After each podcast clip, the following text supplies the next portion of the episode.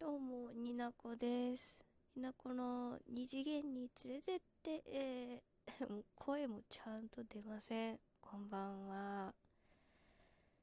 えー私、になこと申します。えーおそらく、お題トークをやるんですけれども、普段、私のラジオ聞いたことない方もいらっしゃると思うんですけど、あのいつも以上にだらけた状態で撮っていると、え？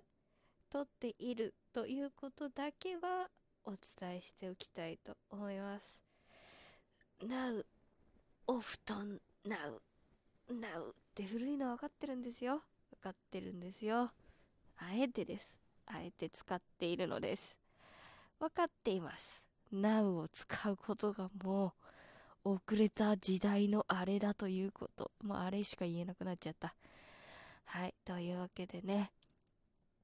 最近、あのートークを取ることに対してちょっと自分の中でハードルが高くなっておりまして、もう極端な人生なんですよ。あ、いてててて。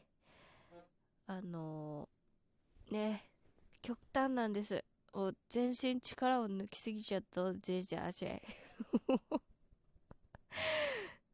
全身の力を抜いた状態でですね今回はお題トークにチャレンジしていきたいかなと思っております。はい。まだ発表されてないですよね多分。えっとお墓まで持っていけなかった話ということですけれどもあるでしょみんな一つや二つや三つや四つや五つぐらい隠したいことあるでしょ。テンションがおかしいんですよ。もう眠いんだよね。まあ私もあります。まあ片手で収まればいいんですけどね。まあそんなもんなんですって人間というのは。まあそのうちの一つにまあまだライト目？ライト目なものがありますのでそちらを話していきたいと思いますしライト目かつ私のラジオ番組タイトルにのっとったお話です。えー二次元に連れてってと言っておりますので、うん、まあオタクなんですけれども、まあ、オタクにもいろいろ種類がありますよね。私の場合は、まあ、二次元アニメ漫画が大好きなんですが、まあ、オタク人生も長くなっておりまして約10年ほど前10年よりもうちょっと前かもしれませんが大学生ですかねの時にやっておりました。あの二次創作というものをですねやっておりました。有名小説って知ってる？あー知らない。あーそうですか。ざっくり言うとですねまず一次創作っていうのが、まあ、原作者が原作えちょえたた正しい情報がない中喋っています。えっと一次創作は、えー作った人がそのまま出した作品。二次創作っていうのは、えー非公式にうーん他の人が作った作品でえーっと著作権的にはぐ深い色のグレーです。多分ね。一応文化として根付いてはいると思います。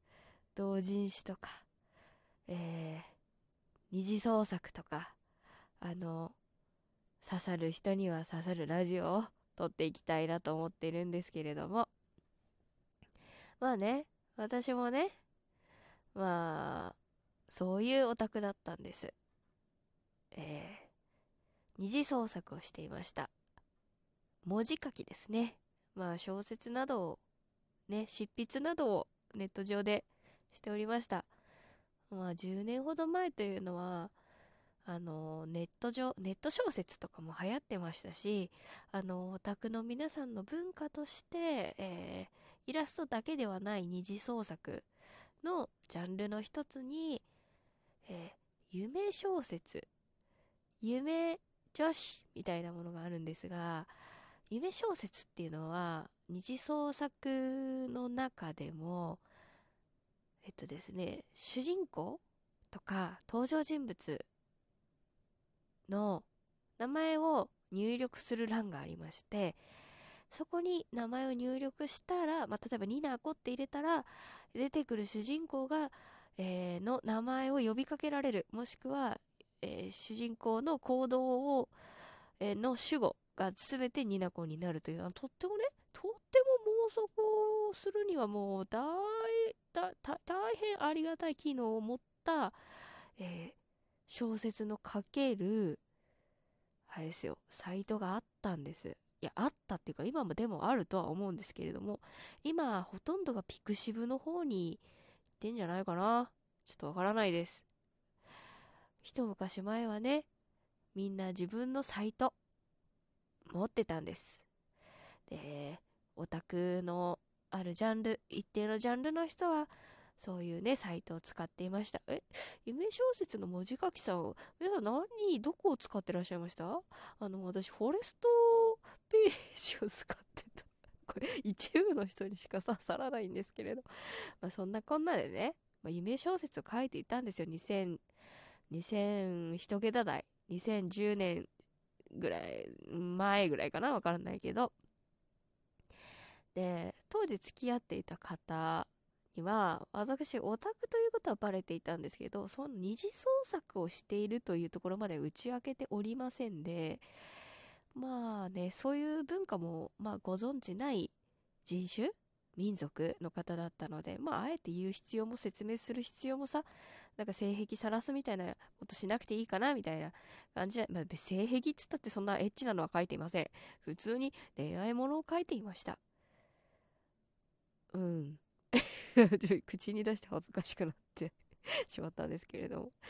で、ちょうどですね、その夢小説を書いている時代っていうのは私が大学4年生、3年生、4年生ぐらいのあたりだったんですけれども、えー、内定がやっと決まりまして、あ就職氷河期の時代ね、やっと決まったっていう頃に、もうほんとギリギリだったんですけど、卒業ギリギリに内定決まったようなものですけど、もうほ、もうなんかもう、内定をもらったことがもう、さあ、なんつうのかな、奇跡みたいな状態で、ちょっと燃え尽き症候群みたいな気持ちになっていた時期だったんですけど、まあ、春休み、卒業して就職、4月1日ににあの入職あの、まあ、入社するまでに、己どもはまず社会人としての切り替えをしろと。あと、うちの社、会社の商品の基礎知識をテストするから覚えておいでという形で、まあね、テストを受ける、なんて言うんですかね、こう問題を渡されたわけですよ。でもやる気がない。燃え尽きてるから。でも、ただ覚えないといけない。100点を取れと言われてるんですよ。まあね、そこまで難しくない自社商品をですね、の成分などを、えー、覚えるっていうことですから、まあ、基礎中の基礎ですよね。もうそういう内容ですから、100点を取れということだったので、まあ、根は真面目です、ニナコさん。やろうという、やる気がただどうしても出ないというところで、ここで私の才能を発揮するわけですね。えー、やる気を起こすためには、好きなものと絡めるしかねえと。はい。その時私は大好きな作品、ワンピースの二次創作の文字書きをしておりました。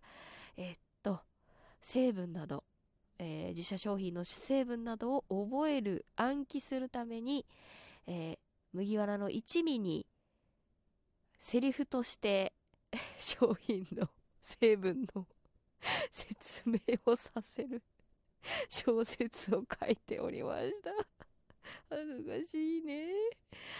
まあまあまあ、ここまで言ったらね、まあ自分の内々でね、心の中だけでさ、完結させれば別に恥ずかしいことはないんですよ。それは最終的に知識につながって100点取れればいいわけですから。ね、結果さえ出せばいいんですよ。自分の中で。ちょっとやり方が変わってたとしてもさ。パソコンで、まあ、小説を打ち込んで作っていたんですよ、ワードで。で、まあ、当時お付き合いしてた人がたまにお家に来てたんですけど、まあ、勝手に入れるような状態だったんです。まあ、入室？入室って言い方おかしいな。部屋にいる時にパソコンで先ほどまでそれを作っていたっていうことをすっかり忘れてパソコンを開きっぱなしの状態で部屋に呼んでしまいましてこれ何？って普通にパソコンを指さされてですねあのあの指摘を受けました。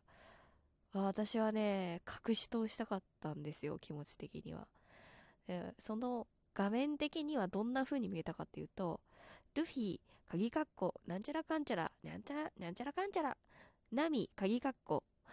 ルフィバカねなんちゃらかんちゃらなんちゃらかん。